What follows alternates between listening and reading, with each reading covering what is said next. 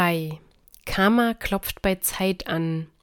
Das Ring-Ring der Haustür holte Zeit aus seinem erneuten Komaschlaf. Wer konnte das sein? Er hatte abends noch ein paar Mal versucht, Karma telefonisch zu erreichen, aber sie hatte ihr Netzhandy schon ausgestellt. Bei ihr zu klopfen hatte er sich nicht getraut. Er wollte sie heute nicht nochmal mit seinem Gegenüber konfrontieren. Also versank er bis tief in die Nacht in Grübelei über sie und den Abend. Die letzten vier Monate kamen ihm sehr unwirklich vor. Am Anfang war es ihm nur möglich gewesen, mit ihr in ihrer Freundesgruppe zu reden, jede Woche hatte er so viele Chancen wie möglich genutzt, sie zu irgendwelchen stuttinstanzischen Aktivitäten einzuladen. Zu seiner Verwunderung hatte sie meistens Ja gesagt, insofern es ihr Wochenplan ihr erlaubte. Irgendwann war es ganz natürlich gewesen, dass sie sich alleine trafen und er vor einem Treffen bei ihr vorbeikam, um sie abzuholen. Natürlich brachte er sie auch immer wieder zu ihrer Wohnungstür und winkte ihr auf den 20 Schritten zu seiner eigenen Tür nochmal. An dem Abend nach der ersten Instanzstunde hatte er dann die Initiative ergriffen. Nachdem er sich völlig lächerlich gemacht und sie damit zu einem herzhaften Lachen gebracht hatte, war die Abschiedsumarmung etwas länger ausgefallen. Danach hatten sie sich langsam einander genähert. Es war nur ein flüchtiger, zarter Kuss auf die Lippen, aber danach war klar gewesen, dass sie von nun an zusammengehörten. Er entdeckte völlig neue Seiten an ihr, die sie ihm in Leben Nummer eins natürlich niemals gezeigt hatte, und lernte sie viel intensiver kennen, als es in ihrer Freundschaft möglich gewesen wäre. Sie hatte ihn offensichtlich wirklich gerne, war vielleicht sogar verliebt in ihn. Es war keine Spur von sonstigen Verstimmungen oder Launen an ihr zu erkennen, die sie in der Freundschaft manchmal geäußert hatte, die ihn aber auch nicht abgeschreckt hatten. Sie waren verliebt und er hatte nicht im Traum daran gedacht, dass es irgendwann damit vorbei sein könnte. Nach fünf Uhr morgens war er dann in einen festen Schlaf gefallen. Wieder entglitt ihm der Zeitsteinanhänger, den sie ihm in Leben Nummer eins geschenkt hatte, aus den Zeigerhänden. Seine Kräfte waren schon viele Stunden vorher verbraucht gewesen, aber wieder und wieder rissen seine eigenen Gedanken ihn kurz vor dem Einschlafen aus der ersehnten Entspannung. Es war nun kurz vor zehn Uhr morgens, vielleicht hatte nur ein Postbote an der Tür geläutet. Für einen anderen Hausbewohner ein Paket entgegennehmen, dazu sagte er immer ja. Er hasste diese Angelegenheiten eigentlich, weil man nur Scherereien damit hatte und dafür höchstens ein Dankeschön bekam. Aber wer würde sich schon trauen, einfach Nein zu sagen, wenn der Paketbote so nett fragte? Er ging durch den Flur und legte sein Ohr an den Hörer der Türsprechanlage. Ja, hallo? Hallo, ich bin's. Ich will mit dir reden. Kann ich reinkommen?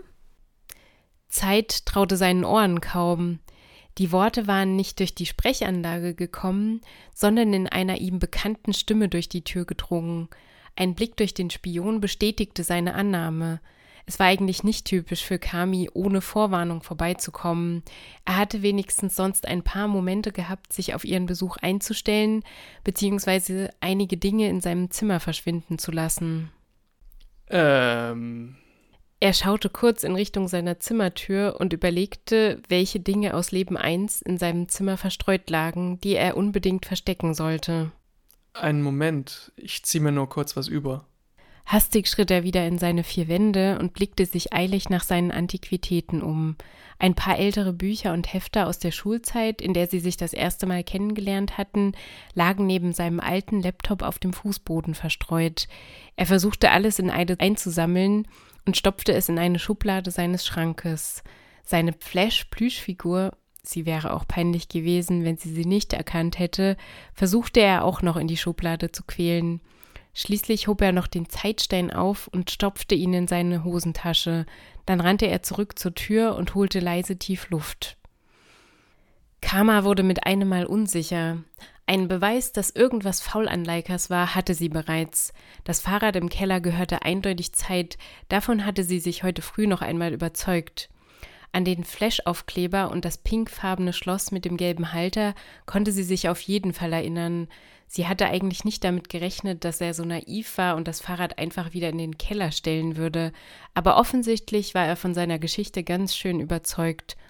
Überzeugung, die brauchte sie jetzt auch. Selbst wenn sie mit Selbstbewusstsein in Stimme und Auftreten vor ihm agierte, körperlich konnte er sie natürlich überrumpeln.